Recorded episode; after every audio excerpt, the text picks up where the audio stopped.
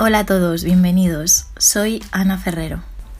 Hola, mi nombre es Carmen Ortega y esto es PhD Talks.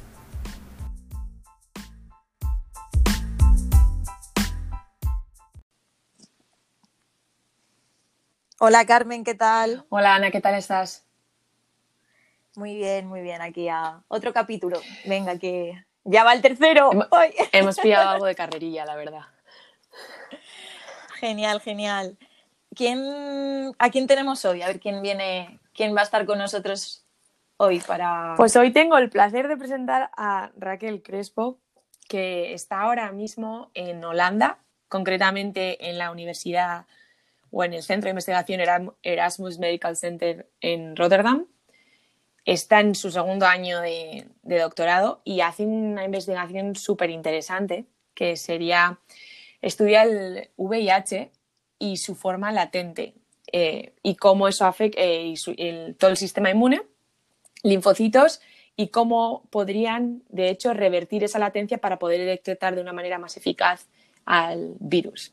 Pero yo creo que le podemos dejar a ella que lo explique mucho mejor que yo. Hola chicas. Hola, Raquel. Hola.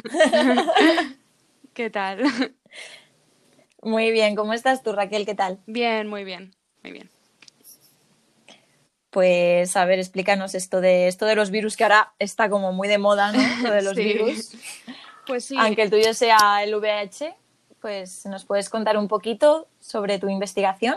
sí, claro. em, Carmen lo ha dicho muy bien. eh, yo estudio VIH y nosotros estudiamos una parte muy específica de la infección, que es la latencia. Y de hecho es la parte más importante porque em, debido a que el virus se establece de forma latente, eh, se convierte en una enfermedad incurable, que es el mayor problema que, que hay ahora con VIH. Y una de las estrategias que se propusieron para intentar eh, curarlo o eliminar estas células infectadas em, fue más, más o menos reactivar esta latencia para que estas células se hagan visibles al sistema inmune y a, y a terapias. Y es la parte en la que entramos nosotros. Em, nosotros estudiamos tanto la parte eh, de latencia, so- eh, em, un poco la parte molecular, se me va el inglés, perdona. la parte molecular. Nada, tranquila, tranquila. la parte molecular y también estudiamos la parte eh, de terapia eh, para intentar desarrollar terapias que reviertan la latencia. Y es un poco lo que hacemos en el laboratorio. Qué bien, ¿estás contenta? ¿Te gusta? ¿Estás contenta? Yo en- sí, es- En Rotterdam. es- Sí. A- aparte, el, el proyecto es, está muy chulo. A mí me, me gusta mucho la biología molecular y, y, no sé, me, me siento muy cómoda. Y en Rotterdam también. Llevo aquí ya. eh, este es mi segundo año de doctorado, pero de hecho llevo dos años más porque hice mi máster aquí. Y estoy muy contenta, sí. Llueve mucho, no es como en España, pero todo lo demás está muy bien. Bueno, también eh, la investigación quizá está un poquito mejor, ¿no? Que por aquí. Sí, El tema de financiación y demás, como... Yo creo que es la parte económica. O sea, la, la investigación española es una pasada, pero claro, la parte económica es, es muy diferente y, bueno, Sí, el simple todo. hecho de que aquí, de hecho, es que es un, es un trabajo. O sea, yo cotizo, ¿sabes? Y es muy diferente que en España, sí.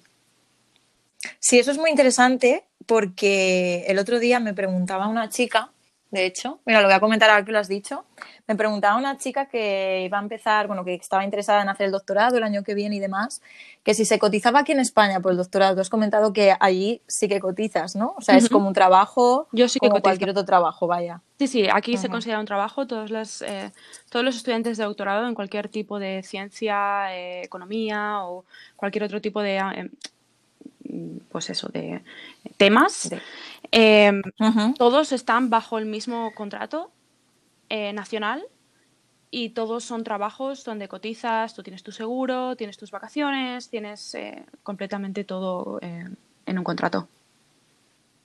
¿Y cómo empezó este camino tuyo hacia el doctorado? O sea, ¿tú qué estudiaste, Raquel? Yo ¿Qué estudié microbiología estudiaste? en la Autónoma en Barcelona y Anda, sí, vale, vale, vale. Y Genial. me gustaba mucho la inmunología y, y yo Sí. ya de entrada pensé que me quería ir de España por el tema del doctorado en particular. Yo siempre he querido hacer em, ciencia y he querido siempre hacer laboratorio. Yo, yo sabía que quería hacer un doctorado porque quiero tener mi grupo en el futuro. Y bueno, Holanda surgió como oportunidad, me encontré muy cómoda haciendo mi, mi proyecto de máster y cuando me ofrecieron un doctorado, pues lo acepté. Me encanta que digas que vistes claro que te tenías que ir en el extranjero para es un poco triste, una carrera científica, sí. Bueno, yo me encuentro en la misma situación. Al fin y al cabo, yo es lo que hice. Ana, que se ha quedado en España, eh, eh, eh, bueno, labrándose esa carrera científica, pues me parece súper. Bueno, que estamos aquí tres mundos diferentes, ¿no? Me parece súper interesante. Pero, y la yo voy a añadir la pregunta que ha, que ha hecho Ana. ¿Cómo terminas haciendo VIH? Porque me parece, a ver, a mí yo tengo un poco de fascinación con el virus, porque ahora con todo esto del coronavirus, que todo el mundo espera la vacuna, yo digo, el VIH no tiene cura y es un mm. virus. Hmm. Sí, o sea, em, todo viene de eso, de lo que tú hablas, de la fascinación por, por eh, las enfermedades infecciosas en general y, por este virus en particular porque es, eh, es tremendo, ¿sabes? O sea, em, se descubrió en el, en el 80, todavía no hay ni cura, ni hay vacuna, ni hay nada y es... Sí, es, es muy interesante de estudiar y yo creo que fue un poco em, por casualidad, porque caí en un laboratorio que era de VIH, pero yo también estaba muy interesada ya en enfermedades infecciosas y sobre todo em, enfermedades que también tienen un impacto social muy grande. Para mí esto es, un, es muy importante ahora mismo eh, porque me hace estar muy, muy cercana a comunidades em, más desfavorecidas o, o en riesgo de X o Y. Y a mí esto me, me, me gusta mucho, la verdad, me, me, parece que es una pasada pertenecer a estos grupos. Y en tu experiencia ahora mismo, con, bueno, ya llevas dos años estudiando el doctorado y, trabajando allí, ¿hay algo que cuando empezaste igual no te esperabas o que, qué le dirías a tu, a tu yo de hace un año cuando ibas a empezar el doctorado? Pues es algo que, en realidad pienso mucho. Yo creo que todos lo pensamos mucho, eh, sobre todo porque vemos a estudiantes que vienen, ¿verdad? Pues yo algo que le diría a mi yo de primer año o de hace, pues eso, casi dos años, bueno, más o menos, yo le diría que aprendiese a decir que no a proyectos o a experimentos que no quiere hacer o que no cree que tienen sentido. Porque yo creo que a lo mejor esto es, em, es, muy científico y es más entre nosotros, más que para el público, pero yo creo que al final, eh, al principio de nuestro doctorado, terminamos haciendo, y al final supongo, terminamos haciendo muchos, muchos experimentos y muchos proyectos que nuestro supervisor nos trae o que bueno, que al final es que necesitas un paper y necesitas hacerlo y en realidad no te gusta tanto. Y, yo me, me, me, he sentido envuelta, ay, no me sale esta palabra, envuelta, hostia, el, inglés ¿eh? se me mezcla con el, con el español. Raquel. Bueno, puedes, puedes practicar español. Puedes practicar español, pero no te preocupes. Voy a, voy a sonar súper mal. Bueno, eso, que yo creo que, que, es importante saber decir que no a cosas que no quieres hacer y cosas que, que no crees en ellas. Sí, la verdad es que, sobre todo por, yo no sé allí cómo está el tema de las publicaciones, pero en España sí que es verdad que en muchos grupos de investigación se ve esto, ¿no? De eh, necesito publicar, tengo que publicar, tengo que sacar esto. Igual son investigaciones que tampoco ni tienen que ver con tu tesis ni, ni están relacionadas o, que están así como colgando, ¿no? Que a veces aquí pasa mucho por el tema del ansia de publicar de muchos grupos de investigación, que yo me imagino que es un poco por detrás de la, de la financiación que se que bueno que necesitan, ¿no? No sé, igual allí que bueno aquí para graduarte necesitas tener publicaciones. O sea, no te puedes graduar sin publicaciones. Entonces esto pone una presión en los doctorandos y a, aceptar proyectos o a, meterte, lo que has dicho tú, en investigaciones que no te interesan tanto o que no tienen nada que ver con tu tesis, porque si no tienes publicaciones no, no, puedes, no puedes graduarte. Algunos departamentos creo que son cuatro publicaciones. Como primer autor, ¿eh? Sí, sí, sí, sí. Sí, bueno, aquí en España bueno, el nivel de exigencia yo creo que depende de la universidad, no sé si ahí está como más, más unificado, pero ahí, aquí sí que depende un poco de la universidad eh, lo que te exijan a nivel de publicaciones, pero siempre, siempre te exigen, siempre, al menos un paper siempre te, tiene, te exigen y siempre está esa presión, ¿no? Tienes que publicar, tienes que publicar y al final a veces acabas publicando cosas que dices, bueno, sin más, ¿no? Pero... Una pregunta. Y sí, Raquel, no, eh, preguntaba, has dicho cuatro papers de primer autor. Eh, ¿Te aceptarían si los tienes sometidos pero no aceptados? Sí, sí, sí. Y como ha dicho, eh, creo que Carmen, em, depende mucho de la universidad. Sí, sí, sí. Ana, Ana. Perdona, es que me lío, perdona. No os preocupéis. No te preocupes, no te preocupes, Raquel, tú sueltas un nombre y ya está. Perdona. Ni te rayes. Y bueno, sí que has comentado que tenías como súper claro lo de hacer eh, el doctorado ya desde la carrera prácticamente, ¿no? Por lo que te he entendido, ¿verdad? Sí, yo Y te quería decir, te quería preguntar, ¿es lo que esperabas? O sea, ahora que ya llevas dos años eh, ahí estudiando el doctorado y haciendo el doctorado, ¿es realmente lo que te esperabas, la tesis? Mm, sí y no. Yo pensaba que el tiempo iba a pasar más despacio. no está pasando despacio, está pasando súper rápido. Em, pero no sé, yo es que además yo hice mi proyecto de máster en el mismo laboratorio, entonces no sé, es como que ya conocía muy bien el laboratorio. Pero bueno, en general es, es un poco mezcla, yo diría. Hay cosas que sí, hay cosas que no. Bueno, ya habías trabajado con ellos, entonces ya sabías cómo Claro, trabajaban, sí. quizá, ¿no? Entonces, sí que sabías como el, el modus operandi, ¿no? Incluso igual había, mientras tú hacías el TFM, quizá, bueno, el máster, quizá había gente que ya haciendo la tesis, ¿no? Y te podías hacer un poco una idea, ¿no? Es que es, fue, ese exactamente fue mi, mi- mi caso, porque justo cuando yo empezaba, había dos de mis compañeros que terminaban la tesis. Entonces, fue como entrar de lleno en cómo se ve la tesis al final. Y también una pregunta bastante interesante, creo que es eh, ¿por qué decides hacer el doctorado? O sea, sí has comentado que te gustaba mucho la investigación, que querías, quieres hacer, o sea, en un futuro te gustaría tener un grupo de investigación, ¿no? Y eh, ¿te gustaría quedarte en Holanda? ¿Te piensas venir a España? ¿O, o cómo, lo, o cómo lo ves esto? Pues em, yo O bueno, igual te da igual, quiero decir, no sé. A ver, mi, mi objetivo es eh, tener mi, mi propio grupo en el futuro y para esto tienes que pasar por el doctorado y, y lo, lo quiero tener pues porque al final quieres implementar tus ideas y, ¿sabes? Quieres, quieres hacer la ciencia que tú quieres. Em, respecto a volver a España o no, eh, mamá, no me mates, yo creo que no, pero porque estoy muy cómoda afuera. Me encanta, ese es el comentario que hago yo siempre, en plan, bueno, mamá, ya te voy a decir que quizás no vuelva. A ver, es que me encanta España, ¿eh? No, o sea, me encanta volver y me encanta eh, el clima, me encanta la vida española, me encanta, pero no sé, Sí. también estoy muy bien fuera, ¿sabes? Y es como que mi vida ya está fuera y no sé.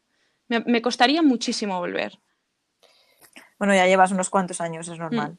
Supongo que a Carmen también le pasará un poco así, ¿no? Que ya llevas unos cuantos años allí. Pa- para mí es que creo que te acostumbras a vivir en, en un país en el extranjero y si yo creo que realmente tú te vas por tu carrera profesional y si tú antepones tu carrera profesional a otras cosas y si terminas desarrollando una carrera profesional eh, es, no sé, exquisita o que estás haciendo realmente lo que te gusta, pues es muy difícil, a pesar de que España yo lo, lo defendí por activa y por pasiva, no me acuerdo si en el primer, en el piloto o en el anterior capítulo, eh, te quedas porque quieres dedicarte a la ciencia y, el, y la situación en España desde el extranjero pues no se ve nada, nada bien.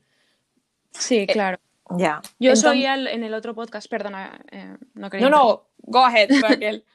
No, yo soy en el, en el otro podcast que, que, eh, Sandra, creo que se llamaba la chica también, Sí. que, que bueno, que el objetivo de muchos eh, científicos españoles que estamos fuera es en realidad volver a España, ¿sabes? Y yo creo que sí, es una, es una realidad. En mi caso creo que, que no es así. Bueno, puede ser en el futuro. Ahora mismo es que yo creo que, que, mm, no sé, al fin es que, al final es que tu vida personal también se, se entremezcla. Se mezcla, claro. Claro. Sí, exactamente. Entonces, no sé, si yo, yo vivo con mi pareja en Holanda, tengo también mis amigas aquí, que yo echo mucho de menos a mis amigas en España, pero al final también formas tu vida en Holanda. Entonces, bueno, o en el país en el que estés. Entonces, no sé, se vuelve un poco más difícil. Y yo creo que ahí voy a apuntar una cosa. Yo me encuentro en Estados Unidos. Yo no he vivido en, bueno, he vivido en Inglaterra. Europa, en general, creo, o mi experiencia y con otras amigas que han vivido en el extranjero en Europa, Europa es un lugar mucho más apetecible para vivir y tu calidad de vida es mejor que en que Estados Unidos. Estados Unidos tiene otras partes un poco, digamos, duras, que nadie te las cuenta, como seguro médico, eh, otro la educación superior es tremendamente cara. Entonces, quizás yo pueda ver que Europa sea más atractivo para quedarse, porque al fin y al cabo también tienes un avión y estás en España en dos horas. Claro, exactamente. O sea, yo no tengo ningún problema en si mañana quiero irme a España, me cojo un avión y ya está. Pero es que es 100% lo que tú dices, la, calidad de vida que yo tengo aquí es, increíble. En, términos de salario, de, de edad, es que absolutamente todo. Lo único que me falta es el sol. Pero... Eso no puede España no puede competir con No puede competir, eso. Eso es cierto. Vale, chicas, pues nada, ya me pongo a, poner, a buscar postdocs solamente en Europa. Yo, me estáis convenciendo, ¿vale? Me de verdad, os recomiendo Holanda. Yo os recomiendo Holanda muchísimo porque la calidad de vida aquí es una pasada. Ya, es que al final es eso, que también te, formas ahí, te, tienes tu, pues, eh, tu carrera académica, y que, o sea, tu carrera profesional hmm. y, cuesta dejarla para, para volver a unas condiciones que son peores realmente, porque aquí en investigación en España las condiciones van a ser peores. O sea, igual tu, tu calidad de vida eh, es mejor, pero tú, o bueno, igual de buena, pero, mm. Pero sí que es verdad que la carrera profesional es bastante, bastante peor, sí. Y eh, Raquel, ¿cómo, ¿cómo crees que podría, porque, bueno, igual ahí en Holanda, los doctorados, no sé cómo eh, a nivel de la sociedad, no sé cómo estáis, eh, el perfil del doctorado, no sé cómo, cómo es la posición de un doctorado en la sociedad. Allí en, Holanda, ¿cómo se os considera? O, porque aquí en España, no sé si sabes que igual eh, yo comento, pues soy investigadora predoctoral y aquí eso es un poco que no se sabe muy bien qué estás haciendo, ¿sabes? Es como, ¿qué haces? Estás en el laboratorio, ¿no? Pero allí en Holanda, ¿cómo, cómo es? A ver, en Holanda los doctorados son la alta sociedad. O sea, es que sin duda. Los, doctorados, los doctorandos, los médicos, los postdocs, o sea, es que son la alta sociedad, pero es que obviamente el componente económico es, es muy importante y en general, o sea, teniendo un, título así de alto, realmente sí que está muy presente en la sociedad, pero además también em, yo creo que están mucho más presente en, no sé, televisión, radio, etcétera, ¿sabes? O sea, están todo el rato poniendo a, personas con estos, este tipo de títulos, incluso doctorandos en, revistas, en televisión, ¿sabes? Yo creo que es un poco diferente. Es un pelín diferente. O sea, que está como, ¿crees que está como más valorado? O sea, cuando dices lo de que aparecen en radios y demás, es como que, están más presentes en la sociedad, como más normalizado. Yo lo tengo clarísimo. Sí, sí, sí, sí, sí, 100%.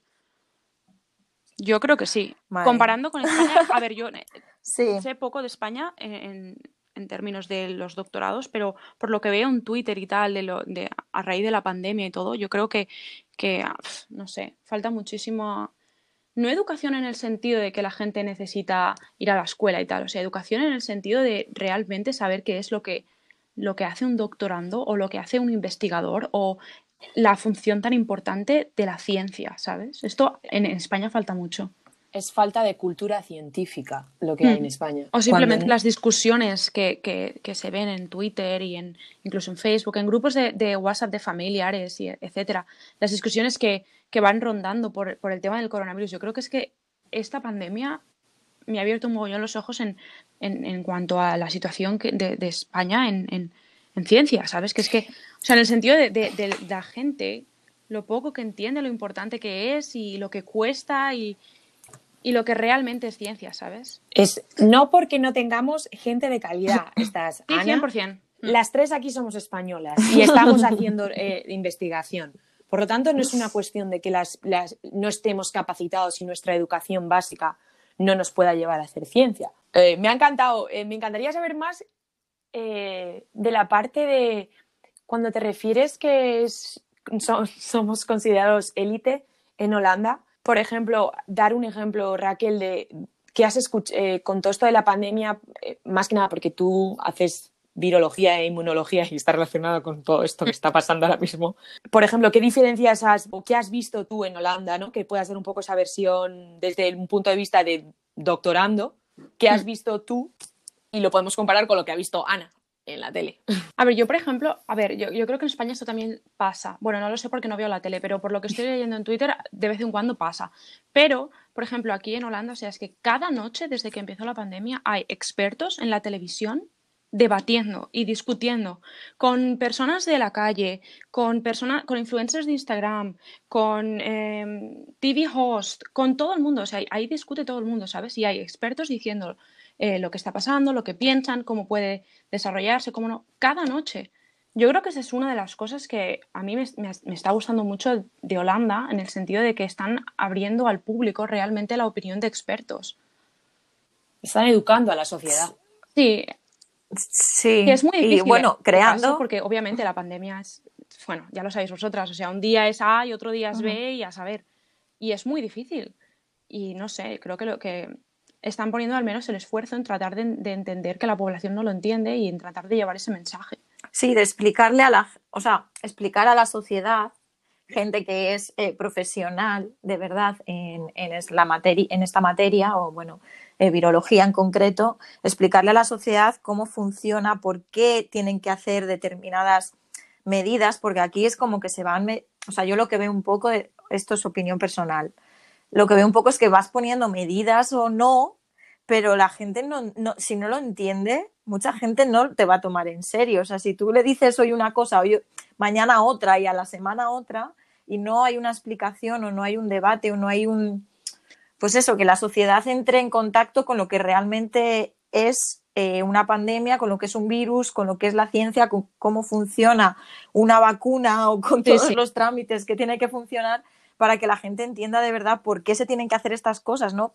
Limitarte a poner medidas eh, sociales sin que, sin que se entiendan, porque al final luego la gente no te va a hacer ni puñetero caso, yo creo, con perdón, pero no, es así. Yo o sea... creo que el mejor ejemplo es la vacuna, de hecho, o sea, la manera... Sí, la gente, exactamente. Bueno, incluso los medios, ¿no? Decían sí, seis meses, luego nueve meses, luego un año, no sé, cada día decían una cosa y es como, pero vamos a ver, vamos a ver, vamos a sentarnos a realmente pensar cómo funciona una vacuna, cómo tiene que funcionar, cuál, qué es lo que podemos esperar y qué es lo que no. No sé, parecía, a mí sí. me parece fundamental. Y bueno, Raquel, eh, así por último, también eh, quería bueno, queríamos preguntarte, mm, ahora que, bueno, estás como a la mitad de la tesis, es que no sé cuántos, cuántos años no, a ver, en la tesis ahí en Son cuatro años, pero es uh -huh. que yo acabo de empezar el segundo, o sea, yo empecé en octubre del año pasado, o sea, que acabo de empezar el segundo. Ajá. Ah, bueno, o sea que todavía, en principio te quedarían como tres años. Sí, ¿no? sí, en principio me. Tres cursos o así. ¿Y qué esperas cuando termines la tesis? ¿O qué, qué te esperarías de tu futuro? Si podrías hacer alguna imaginación o alguna divagación. A mí me gustaría se seguir el, el, camino típico de postdoc, eh, segundo uh -huh. postdoc, y luego pues, o los que hagan falta. Y luego, pues no sé, Research Assistant o intentar formar mi grupo, no sé. Me gustaría seguir el camino típico. Pues mira, ahora creo que podemos pasar igual a las tres preguntas estas de rigor que hacemos. Y ahora que ya me has dicho eso de no depende del país, pues me gustaría que describieras tu estado mental a lo largo del doctorado. Tres palabras. ¿Con qué tres palabras te quedarías para describir el último año? Este año. Vale. Sí. es verdad que llevo solo un año, pero creo que puedo elegirlas. A ver, yo esto lo comparto con vosotras y con Sandra. Ansiedad, por supuesto. Frustración y, uh -huh. bueno, al final gratificante también. No sé, es como una línea recta, la ansiedad, y la frustración y la, y la gratificación van subiendo y bajando. Y bueno, para soportar todo esto, ¿cuántas tazas de café bebes al día, Raquel? Me gusta mucho esta pregunta. Eh, pero la verdad es que yo no soy muy buena bebedora de café. Yo solo bebo una al día, pero porque a mí me entra mucha, no sé, me pongo muy nerviosa con el café. Entonces yo una por la mañana. Más ansiedad, ¿no? Sí, sí, más todavía. O sea, se acumula y yo ya no puedo, no puedo funcionar. No, yo bebo una por la mañana para empezar el día bien y luego ya tan tranquilamente. El día que entrevistemos a los americanos vais a flipar. Vamos a flipar. y a los italianos, madre mía. Hay un par de italianos en mi laboratorio que, madre mía, beben café como si fuese agua. Y los viernes por la noche, ya no hablamos de café, cerveza o vino, Raquel. Yo soy de vino. De vino Yo en. Ámsterdam, bueno, en, en Holanda. Ya, ya lo sé, es muy gracioso. Siempre que, siempre que voy con, con mis amigos estamos la española y yo, que somos las únicas que bebemos vino y todos los demás beben cerveza. Pues bueno, así como despedida, eh, Raquel, jo, encantada, ¿eh? de verdad, me ha gustado Igualmente. muchas- muchísimo que estuvieras aquí con nosotras y que compartieras este, este momentito de nuestro podcast. Y como una, mm, bueno, así al final solemos hacer alguna recomendación de alguna serie o algún documental, libro, porque sí que es verdad que es esto, ¿no? El, el doctorado, estás todo el día pensando experimentos para arriba, para abajo y siempre hay momento del día igual en el que tienes que desconectar, ¿no? Eh, si, ¿Cómo desconectas tú? ¿Cómo reseteas de todo y dices, va?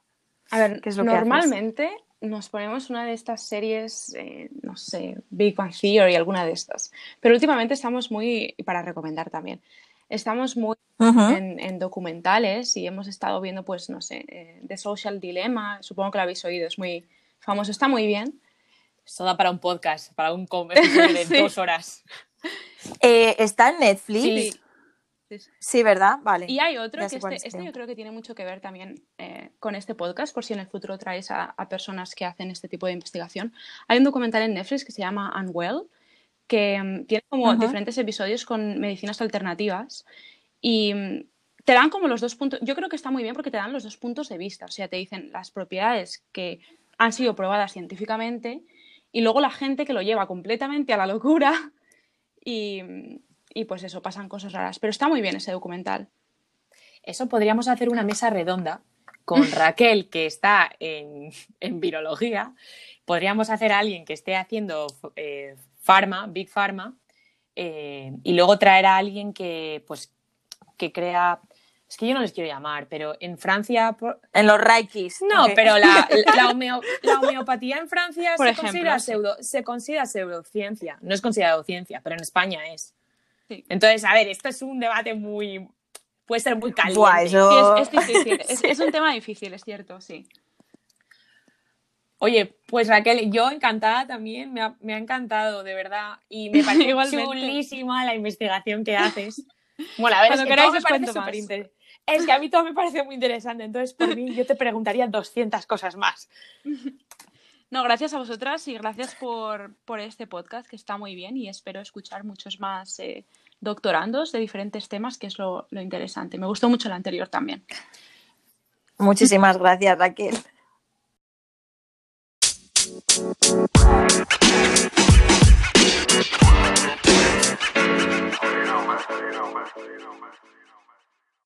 Pues ahora damos paso al siguiente invitado, que ¿quién es, Carmen? ¿Quién viene ahora con nosotros? Se llama, se llama Alex Alonso y está haciendo su investigación en la Universidad Politécnica de Cataluña, en el Departamento de Ingeniería Eléctrica. Y empezó en el mes de febrero, o sea, antes de la pandemia. Genial. Cual me parece un, vali- me parece un valiente. Eh, él investiga modelos de programación matemática aplicada a la gestión de microredes. Pero yo creo que es más interesante que Alex nos lo explique. Hola, Alex, ¿qué tal? Hola, buenas. que, que muy buen momento para empezar la tesis justo antes del coronavirus, ¿eh? Pues yo, yo creo que sí, sinceramente me ha venido fantástico, porque yo antes estaba trabajando en una oficina y, bueno, Ajá. sinceramente no sé qué me hubiese pasado ahora durante la cuarentena. Aquí con el doctorado, pues mira, he tenido la, la gran suerte de que me han dejado trabajar, bueno, teletrabajar durante todo el tiempo y me he podido pasar la cuarentena sin ERTES ni sin nada, he estado aquí a mi ritmo, haciendo mi trabajo. Sí, la verdad es que eso sí. Pues, ¿nos puedes contar un poquito? A ver, sobre tu investigación, Sí, ¿no? Que haciendo. que habéis dicho, claro, modelos de programación lineal suena, bueno, suena muy, muy, muy abstracto, ¿no? Bueno, voy a empezar un poquito por, por la teoría, ¿no? O sea, desde, desde el principio de todo. Pues es eso, ¿no? Desde, hace un tiempo que se viene hablando de lo que es la transición energética, ¿no? Que básicamente es cambiar del modelo actual que tenemos, que es básicamente quemar combustibles fósiles para obtener energía, ¿no? A un nuevo modelo en lo, en lo que usamos los recursos renovables que tenemos alrededor, sol, viento, agua, etcétera, ¿no?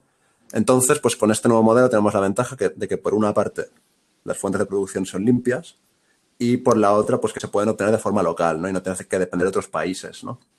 Entonces, pues hay muchos sectores en el que aún no podemos dejar de depender de estos combustibles fósiles, pero En la generación de electricidad, por ejemplo, pues justamente es un sector que cada vez estamos más cerca de hacerlo en su mayor parte de una forma totalmente renovable. Entonces, una de las cosas de que se está incentivando para que la generación eléctrica sea cada vez más limpia es que las fuentes de generación sean cada vez más cercanas al consumo, ¿no? No hacer como ahora que mmm, están concentradas en pequeñas centrales, ¿no? Sino que aprovechando que el sol, el viento y otros recursos pues están por todas partes, pues puedes generar esta energía de forma autónoma. Es lo que se llama muchas veces autoconsumo, ¿no? Pero el término más, más general sería llamarlo generación distribuida, ¿no? Eh, pequeños núcleos de generación eléctrica que intentan abastecer el consumo local a, a pequeña escala, ¿no? Pequeñas urbanizaciones o comunidades. Y aquí pues salen varias líneas de investigación y más o menos las que toco yo pues serían, primero, que sería cómo integrar esta energía ¿no? que está generada a pequeña escala dentro de la red, teniendo en cuenta pues que las fuentes renovables pues son muy impredecibles, ¿no? En un momento te puede dar el sol, en otro momento no, en un momento el viento sopla de una forma y en otro momento de una forma completamente distinta y esto crea inestabilidad en la red, ¿no? Tienes que usar pues modelos matemáticos pues para controlar lo que es esta incertidumbre que se llama. Y después, no sobre todo, esto es una parte de las que toco y la otra parte que haces un poquito más en profundidad es cómo operar ¿no? estas instalaciones de generación distribuida a nivel comunidad, a nivel urbanización, para que salgan lo más rentables posible. Y además es todo esto teniendo en cuenta, sobre todo esto es algo que mi tutor pues me, incide mucho en ello, ¿no? ¿Cuáles son las políticas que pueden ayudar a implementar ese tipo de modelo energético? ¿no? Políticas a nivel que te retribuyen por energía que tú vendes a red, si usas un balance neto, si usas tipos de subvenciones para promocionar, si usa almacenamiento de energía o no, este tipo de, de cosas, ¿no? Y para ello es, mm, es, el motivo por el que se usan estos modelos de programación, programación matemática, programación lineal. Eh, o sea, Alex, tú utilizas modelos de, eh, has dicho, de programación, ¿verdad? Para, para instalar redes eh, con un suministro más local, porque has dicho que en, en urbanizaciones y o sea, sí. como pequeños, o sea, como para no autosuministro, ¿no? Pero como para que se instalaran en pequeñas urbanizaciones dentro de una misma ciudad o algo así, ¿no? Exactamente, lo que se llama pequeñas comunidades energéticas, ¿no? Y mm, digamos que mm, una de, las formas, ¿no? De saber por, con antelación la rentabilidad que te va a ofrecer una instalación de este tipo, porque al final hay una cosa que cuesta mucho de aceptar, pero al final, mm, pues tienen razón cuando la dicen, ¿no? Que es, muy sostenible que sea una instalación, la gente normalmente no, no, se la va a plantear a no ser que le salga rentable económicamente, ¿no? Entonces incide mucho en esto, ¿no? Los problemas de los modelos de programación lineal, ¿no? Bueno, matemática en general. Sí. Son modelos que se usan mucho en el ámbito de, de la economía para calcular, sí. pues, mínimos costes, máximos beneficios. Y entonces, pues, eh, es esto, se intentan aplicar, ¿no? Al, a este campo, al campo, al sector energético, para ver cuál es la posible rentabilidad que te puede dar una instalación de este tipo que, que, cuando has empezado ahora el doctorado, has empezado este proyecto, porque tú esto lo habías trabajado antes, o sea, habías, antes habías hecho un máster, ¿verdad? ¿O tú estudiaste eh, exactamente. ingeniería? Bueno, yo, yo, estudié ingeniería de energía, uh -huh. que bueno, es uno de los grados más nuevos que salió justo con el plan Bolonia, aquí en sí, 2009, creo que fue la primera promoción, yo empecé en 2013, o sea, empecé justo cuando los primeros eh, se, se acaban de graduar. Y además hice un máster eh, en estadística, aunque el máster no lo hice pensando en el doctorado ni nada, Fui, hice el máster básicamente porque me interesaba bastante el tema.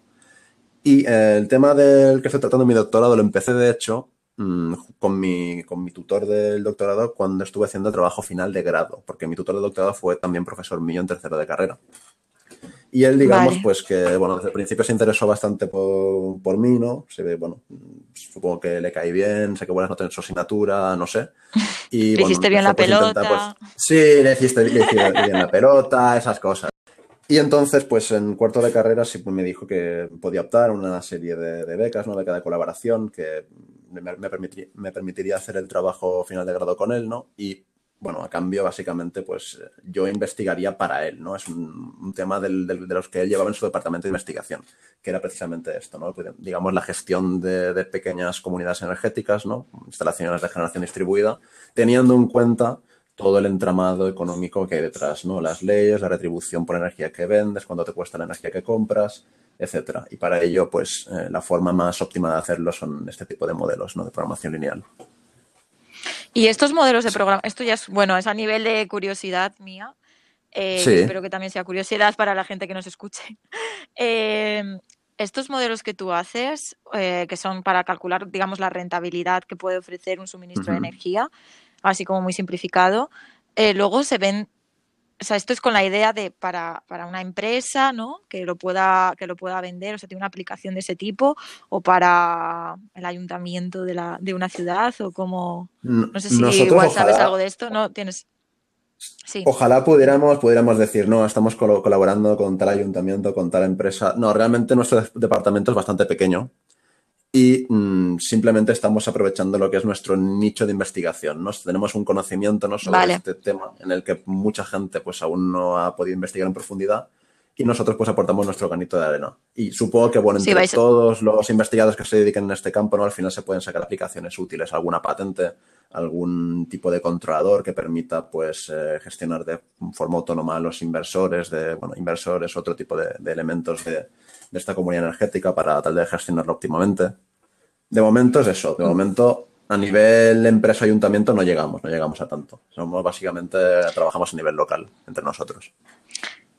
Y bueno, la verdad es que llevas poquitos meses, pero ¿es lo que te esperabas? Eh, Ahora que has empezado el doctorado y que ves cómo funciona, ¿tú hay algo que te haya sorprendido o realmente esperabas que fuera así como, como está siendo? A ver, es, un- es una pregunta compleja lo que me esperaba. Realmente es, es difícil que cuando llegues a un trabajo te acabes, mm, acabes acertando con tus predicciones, ¿no? Que digas, bueno, es exactamente como me esperaba.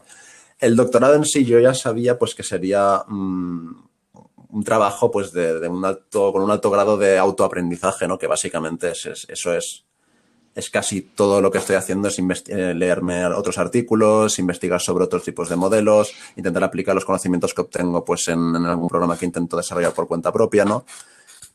Y, ah, pero claro, mm, yo sabía que iba a tener ese grado de autoaprendizaje, lo que no sabía, lo que no sabía, lo que no me esperaba, era que, bueno, mi investigador, mi, mi tutor, por ejemplo, mm, iba a tener, digamos, una presión tan grande como para publicar, publicar, publicar, ¿no? Para intentar publicar la mayor Sí. producción científica posible.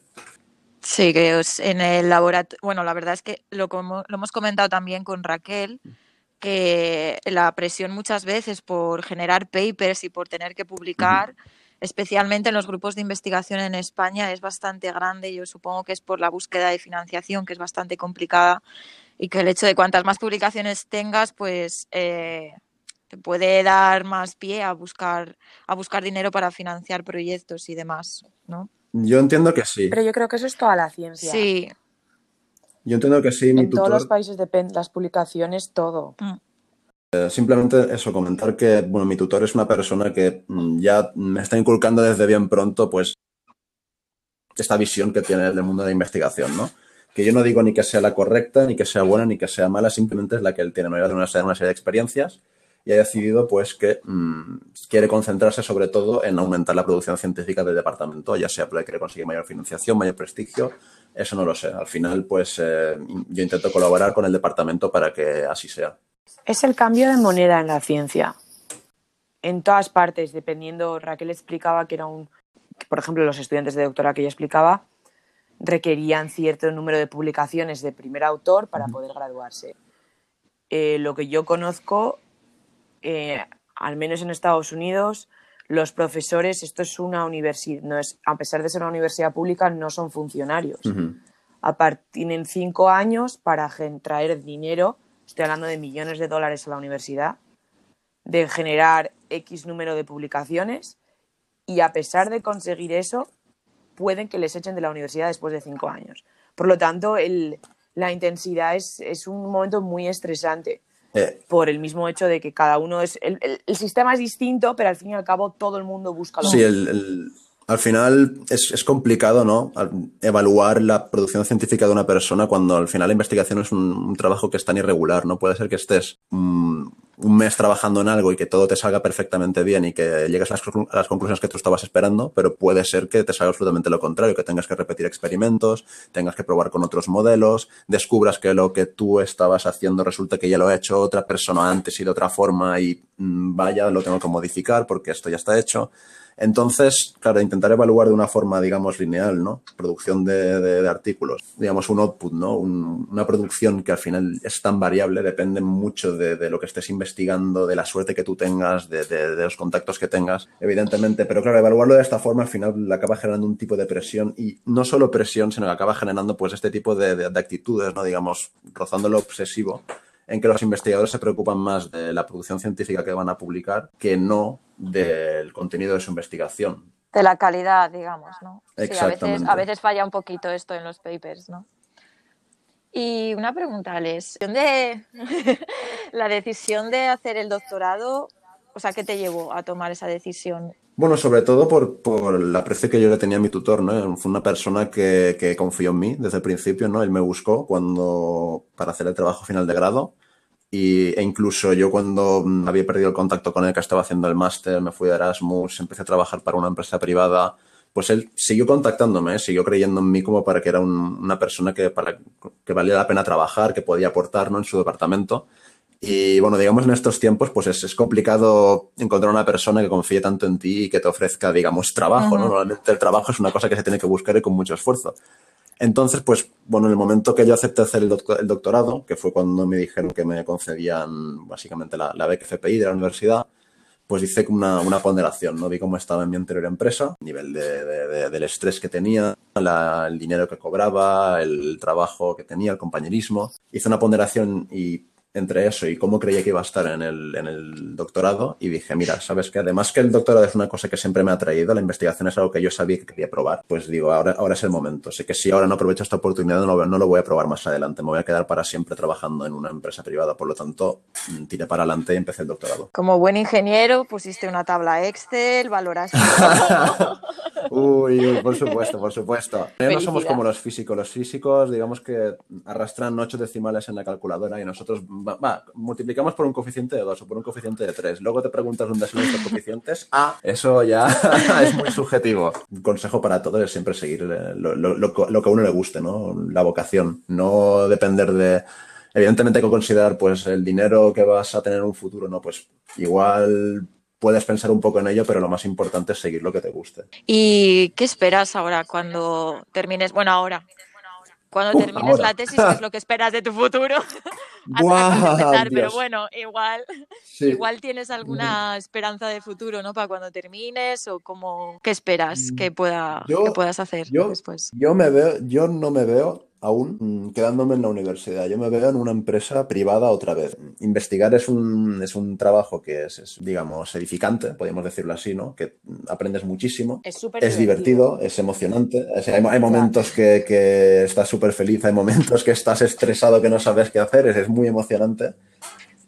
Pero mm, ahora mismo, en temas, sobre todo en España, si al final me acabo quedando en España, ¿no? pues la investigación es un camino tortuoso. ¿no? Pero para el sector ingeniería, yo sinceramente creo que es más probable que acabe en una empresa privada que no que acabe como investigador postdoc en, en, alguna, en alguna universidad. O sea, tú te ves más enfocando tu carrera hacia una empresa privada, pero terminando Por la ejemplo, tesis o no terminando la tesis, o crees que igual por el camino si te aparece alguna otra oferta igual. Yo siempre intento acabar todo lo que empiezo. Espero que esta no sea una excepción, pero no, yo, yo lo digo porque sobre todo ahora, ahora están, hay varios centros de investigación privados, por ejemplo, dependientes de, de- de ciertas empresas, ¿no? Por ejemplo, Iberdrola ha inaugurado uno hace poco en Bilbao, el, el CSIC, bueno, CSIC es público, pero también tiene varios repartidos, ¿no? Que en, en el que están investigando muchísimas cosas acerca de, de la integración de energías renovables, cosas muy relacionadas con lo que estoy haciendo yo en, en- en- en mi doctorado. Y entonces yo me veo, yo creo que es más probable que acabe en uno de estos mm, centros de investigación privados, ¿no? Dependientes de, de una empresa privada, que no acabar en una institución tipo Universidad Politécnica de Cataluña o Universidad Complutense de Madrid. Las Sí, energías renovables final- ahora mismo, ahora mismo yo creo, de En- hecho, en- es que en- la investigación en energías renovables es muy puntera o tiene que ser muy puntera en nuestro país especialmente. Ahora mismo hay que aprovechar el, el trampolín que nos está dando la Unión Europea, porque la Unión Europea ha dicho que los fondos de recuperación del, bueno, para todo este periodo de post-pandemia, bueno, que aún no hemos Ujú. pasado la pandemia, pero ya lo llaman Sí. fondos post-pandemia, pues hay un porcentaje bastante elevado que va destinado a eso, a fondos para la transición ecológica. Y, Ah, ah, para la y, transición mm, ecológica. por- para la transición ecológica, cuando que in- incluye pues inversiones, inversiones en centros de energías renovables, pero también incluye inversiones en lo que es I más D en el sector de energías. Es que debería tener mucho futuro en un país como España, que tenemos, yo creo, hablando desde mm, lo poco que puedo saber, eh, que tenemos bastante capacidad de generar energías renovables, ¿no? O sea, que creo que deberían estar, deberían ser muy punteras ese tipo de investigaciones. El potencial de España es, es- es enorme y realmente España es uno de los países que puede ser más beneficiado porque España tiene una dependencia energética del exterior a nivel de combustibles fósiles enorme. Entonces, lo todo lo que viene es la electrificación de la economía con los vehículos eléctricos que poco a poco van a ir sustituyendo los de, los de gasolina. Lo- la, la producción de hidrógeno también puede ser, vamos, o sea, puede cambiar completamente el panorama aquí en el país. Y además España puede convertirse al final no en importador de energía, como está pasando ahora con los combustibles fósiles, sino en exportador neto de energía eléctrica a otros países de Europa, por, sobre todo en verano cuando haya más incidencia del sol o cuando haya más viento. Y Alex, ahora que, bueno, ya has empezado la tesis y sabes lo que más o menos es ser un investigador predoctoral, ¿qué problemas ves a la hora de visualizar nuestra posición en la sociedad? Es decir, el papel que ocupamos a nivel social, tú ahora mismo como, como investigador predoctoral, Yo pienso que el doctorado está bastante estereotipado, ¿no? A veces la gente piensa Sí. en doctorado y piensa en el típico que va con bata blanca, se va a un laboratorio, ¿no? A experimentar con ratones. No siempre se piensa la gente que es algo tipo biociencias o algo tipo ciencias puras, tipo física, química, ¿no? Y al final un, doctorado, un, doctor es un especialista en, cualquier campo del saber. Se tendría que ir pues concienciando a la gente de que el doctorado pues, es una alternativa válida para cualquier persona de, cualquier campo del conocimiento. Entonces también mm, otra otro tipo de estereotipo que tiene la gente, supongo, es que en en hacer el doctorado, pues eh, vas a acabar siendo profesor de universidad, ¿no? Y, por ejemplo, en mi caso, yo no pretendo acabar como profesor de universidad, menos de momento. Sí que estoy dando clases, por ejemplo, como parte del, doctorado, pero mm, mi objetivo no es acabar toda la vida dando clases la en la universidad. Mm, si tú le preguntas a una persona, pues, ¿para qué sirve el doctorado? Te dirá para eso. No te dirá que investigan sobre un tema muy específico, te dirán básicamente para eso. Entonces, eso es una cosa que yo creo que de alguna forma se debería cambiar, ¿no? Una de las cosas, digamos, que animaría a la gente a hacer más eh, el doctorado, ¿no? Y a, digamos, a promulgar que fuera más, digamos, visible en nuestra sociedad, es al final el tema del, dinero, ¿no? Al final, mm, hacer el doctorado tiene que ser para una persona joven, ¿no? Para una persona joven que está, no sabe si tirar para un camino o por el otro, ¿no? Pues tiene que ser una alternativa viable a cualquier empresa privada. O sea, tiene que estar visto como si fuera un trabajo, que es lo que es, es un trabajo. Sí, pero yo animar a que todo el mundo haga un doctorado. Yo No animar, no animar, sino que lo contemplen como una posibilidad viable. No que lo contemplen como no un doctorado para qué, porque voy a ser profesor de universidad, o no un doctorado para qué si ya cobro más trabajando para la empresa X. No, no, tener, tener la alternativa de, de considerar eso, el doctorado, como, un, como una opción viable. Entiendo lo que estás diciendo de que te- podría ser una posibilidad para aquellos que quieran dedicarse a la ciencia, pero a la vez yo también digo que tienes que estar tremendamente seguro de hacer esto. Es un proceso muy duro y que lleva mucho tiempo y que el tema de frustración y yo entiendo que haya gente que lo deje. Bueno, después de este debate intenso, intensito, eh, pasamos a las últimas preguntas, Alex. A ver. Mm, Venga. eh, hemos comentado que el doctorado, bueno, lo habías dicho tú un poco, que, que igual es durante un mes como que obtienes muchos resultados y todo va genial y luego mm, igual estás una temporada que no obtienes ningún resultado. ¿Cómo evaluarías, o sea, qué, qué tres palabras elegirías para evaluar tu estado mental durante estos mesecitos que llevas de doctorado? Uf. Mm, montaña rusa, cuenta como dos palabras ya. Montaña rusa cuenta como dos palabras y si quieres te podemos admitir el artículo. No, no, ro- ro- roller coaster, roller coaster, cuenta como una, ¿no? Eh, no, el, hecho es ese, ¿no? Pues al final es eso. Hay momentos en que todo te sale fantástico, estás avanzando muchísimo, y hay momentos en que, en que no te sale nada y repites y repites y repites y te quedas hasta las 12 de la noche y hasta la 1 y al final, bueno, no, no te das cuenta ni de qué pasa el tiempo, ¿no? Acabas mirando el reloj y, digo- y dices, hostia, sí, sí, me tengo que ir a dormir que mañana me tengo que poner otra vez a, a trabajar. Y es eso, al final es, es- es- es montaña rusa en este, en este sentido. Y al final hay trabajos que son así, pero yo creo que como el doctorado, como hacer un doctorado, ninguno.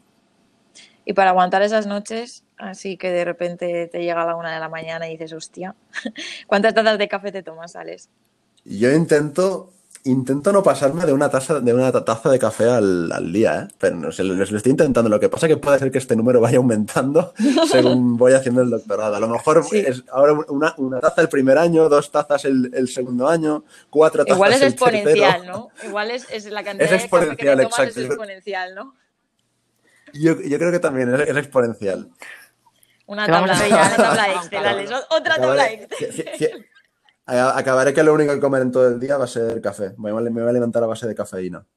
Bueno, No, no, no. A ver, bro- broma- broma- bromas aparte, bromas aparte, yo creo que Bueno, de, no te momento, rías. de momento mm, intento mantener pasar, mis, ¿eh? mis 7, 8 horas de, de- de sueño diarias.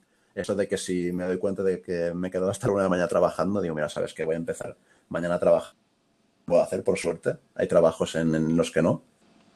y bueno, a ver, hablamos de café, vale. Pero un viernes por la noche, Alex, a ver, cerveza o vino. Uh, complicado aquí en Cataluña ahora. no nos dejan salir a los bares. Bueno, cuando se podía, cuando se podía. Siempre, siempre- siempre se puede ir al súper, ¿no? Yo, yo siempre he sido más de, más de cerveza. Pero bueno, sabes que yo empecé, cuando yo empecé el grado, mm, no es que bebiera mucho alcohol, ¿no? No, no, no bebía cerveza asiduamente. Y ahora sí que la cerveza entra bastante bien, ¿no? Pero aún noto que el vino no lo se aprecia, no se aprecia lo suficiente. Pero yo creo Te estás que dando, como te estás dando a la cerveza, te estás dando a la cerveza por la tesis, Alex. Yo creo que. no, hombre, no, no digas eso, que si no, pobrecita la gente que nos escuche pensará que todos acabamos teleles. No, yo, yo creo que aprendes, al final es un proceso de maduración, es un proceso de maduración. Igual que empecé el grado sin que me gustara la cerveza y acabé que me gustaba la cerveza, pues es posible, bastante probable creo, que em- empezó el doctorado, que no se aprecia el vino, pero luego, después de este proceso de maduración que voy a experimentar durante estos tres años, voy a acabar siendo un, enólogo de puta madre. Yo, yo distingo a veces entre dos tipos de trabajo, ¿no? Hay, hay trabajos que sí que tengo que, o sea, hay momentos en mi trabajo que sí que tengo que estar muy concentrado y entonces silencio absoluto, pero hay otros momentos en que tengo que hacer cosas muy mecánicas, ¿no? Poner esto, calcular esto, pim pam, ¿no? Y yo lo que me pongo últimamente son unas sesiones de YouTube de un canal que se llama Circle, Cercle, ¿no? Dicho así. Y está muy bien, está muy bien. Son, tienen varios, varios tipos, ¿no? La mayoría es música electrónica, una más relajadita, una más animada y todo con escenarios así bastante bucólicos de fondo. La verdad, a mí eso me, me relaja y hace que trabaje muy a gusto. Pues muchísimas gracias, Alex, por todo, por la entrevista, por contarnos además un tema que tanto Carmen como yo no, mane- no manejamos absolutamente nada y que creo que es bastante interesante. Y muchas gracias por estar aquí con nosotras, encantadas de, de haberte entrevistado y de haber compartido este ratito muchísimas gracias a contigo. vosotras.